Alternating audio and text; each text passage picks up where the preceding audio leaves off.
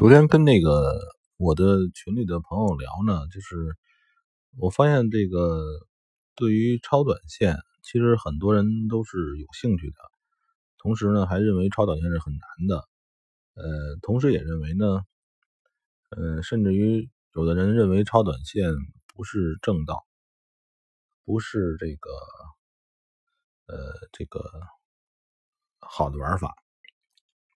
我昨天可能也说过，就是，嗯，其实很多时候呢，就是我们的对手盘是，我们对手盘是平台方，就是做外汇来讲，你的对手盘就是平台方。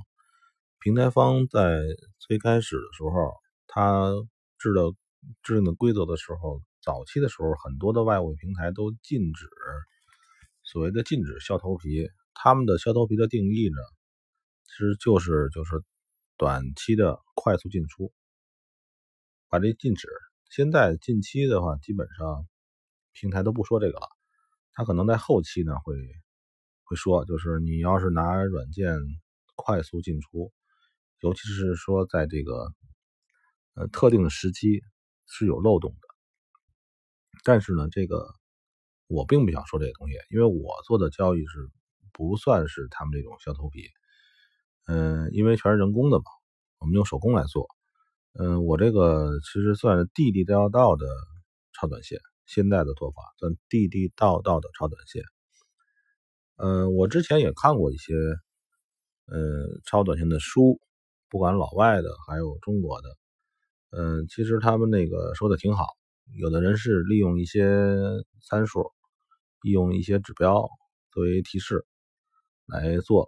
这些东西我不说了，呃，你们想学可以看各种老外呀，基本靠老外的啊，别看中国的，中国都是胡说八道。然后呢，就是其实我再说一点是这样，就是你的超短，你的超短的这个，呃，这个核心是什么？超短的核心，我认为并不是那些基础参数，那些基础参数就像。嗯，就像那个，呃，是是给你的一个安慰剂似的。安慰剂啊，安慰剂就是说，那个，其实现在很多中药都是安慰剂嘛。就是说这个东西呢，让你觉得有所依靠，依靠一个参数，其实无所谓。有这个，如果让你能够让你的心里产生一定的自信，那也是很好的东西。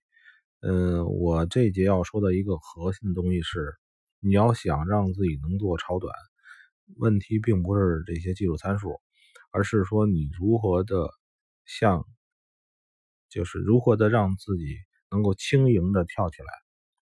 如果能够轻盈的动作，那个是核心，那个决定于你的仓，你的整个的仓位，比如说你账户是一万，还是你账户是五千，还是你账户是一百万。一百盘不太可能啊，说的胡有点胡说八道。你的账，你的账户还是五万八万，对吧？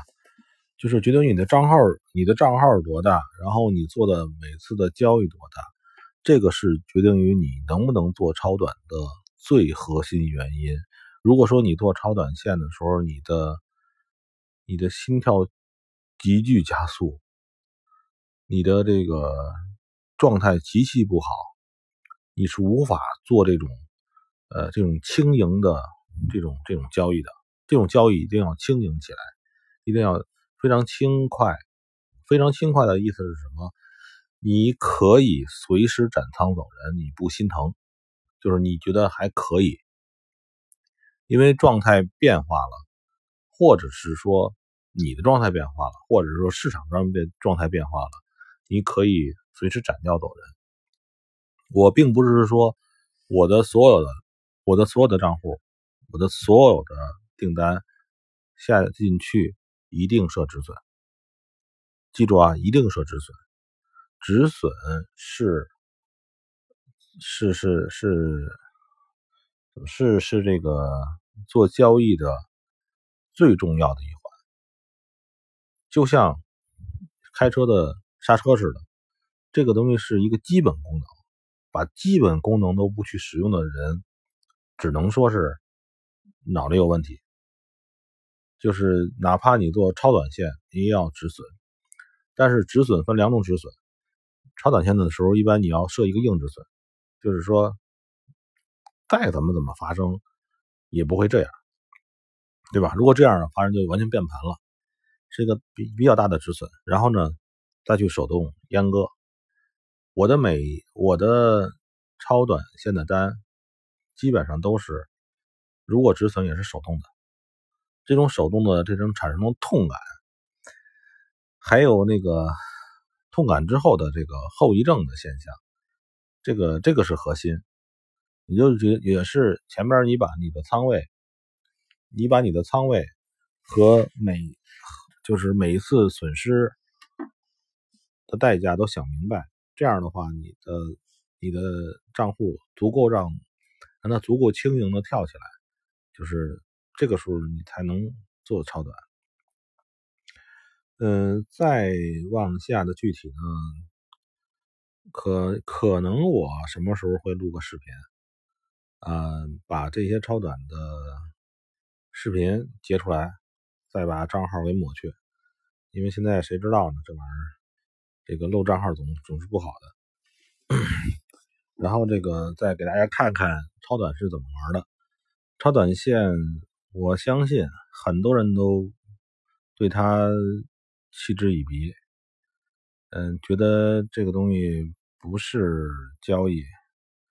我告诉你，就不是交易，我们就是做的投机，我们就要投机，就是要这个什么 随风随风随风飘飘游，什么就是顺风猪，这这这个叫什么的，嗯。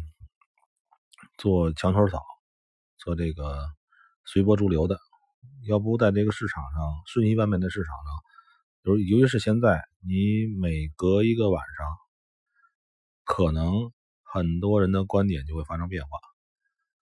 所以就是说，现在这这段时间，由于在震荡时间，交易是最难做的。嗯，因为这个基本上都是属于。拐点拐点期，一个变革期，这个时候，呃，我觉得超短还是基本上最安全的。